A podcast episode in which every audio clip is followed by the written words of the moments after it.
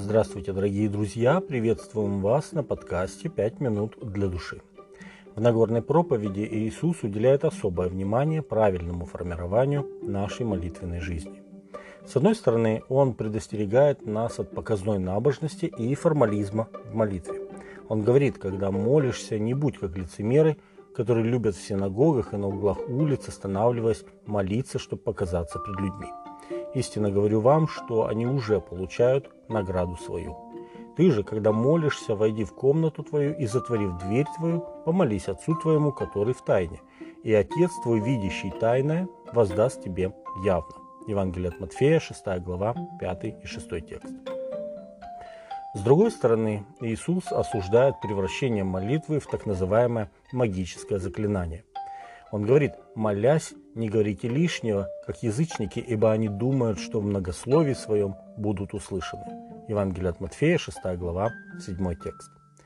Иисус предлагает нам образец молитвы. «Отче наш, сущий на небесах, да светится имя Твое, да приидет царствие Твое, да будет воля Твоя и на земле, как на небе.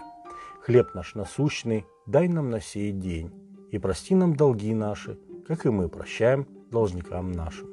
И не веди нас во искушение, но избавь нас от лукавого. Ибо Твое есть царство, и сила, и слава во веки. Аминь. Евангелие от Матфея, 6 глава, с 9 по 13 текст.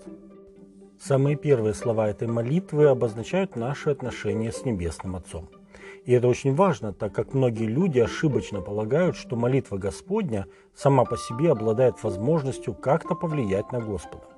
Но правда в том, что эта молитва обретает свой истинный смысл только в устах Господних детей, тех людей, кто принял Иисуса в свое сердце и находится в завете с Богом.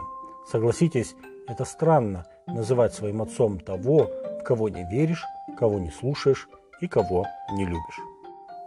Также обратите ваше внимание на порядок, которому следует обращение этой молитвы.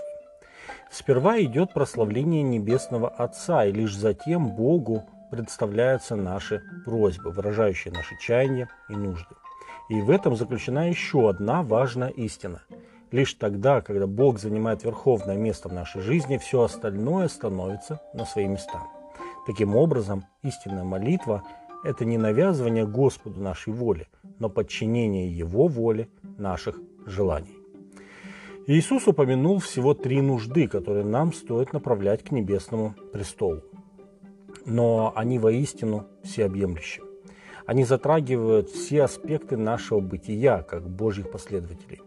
Когда мы просим о насущном хлебе, мы выражаем нашу зависимость от Божьей заботы и вручаем наш сегодняшний день в Божьи руки.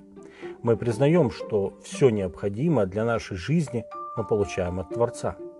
Чуть позже в этой же Нагорной проповеди Иисус еще несколько раз указывает на то, э, чтобы мы не переживали очень сильно о завтрашнем дне, но полагались на Божью заботу. Евангелие от Матфея, 6 глава, с 25 по 34 текст.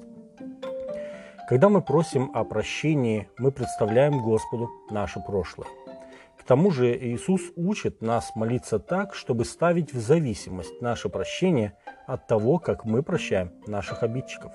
По сути, если мы говорим обидчику «я тебя никогда не прощу», а затем молимся Господней молитвой, мы просим Бога не прощать и нас. И, наконец, еще одна просьба, но теперь она касается будущего.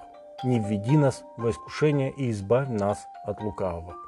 Это просьба о Господней помощи, чтобы не грешить и жить согласно Божьего закона.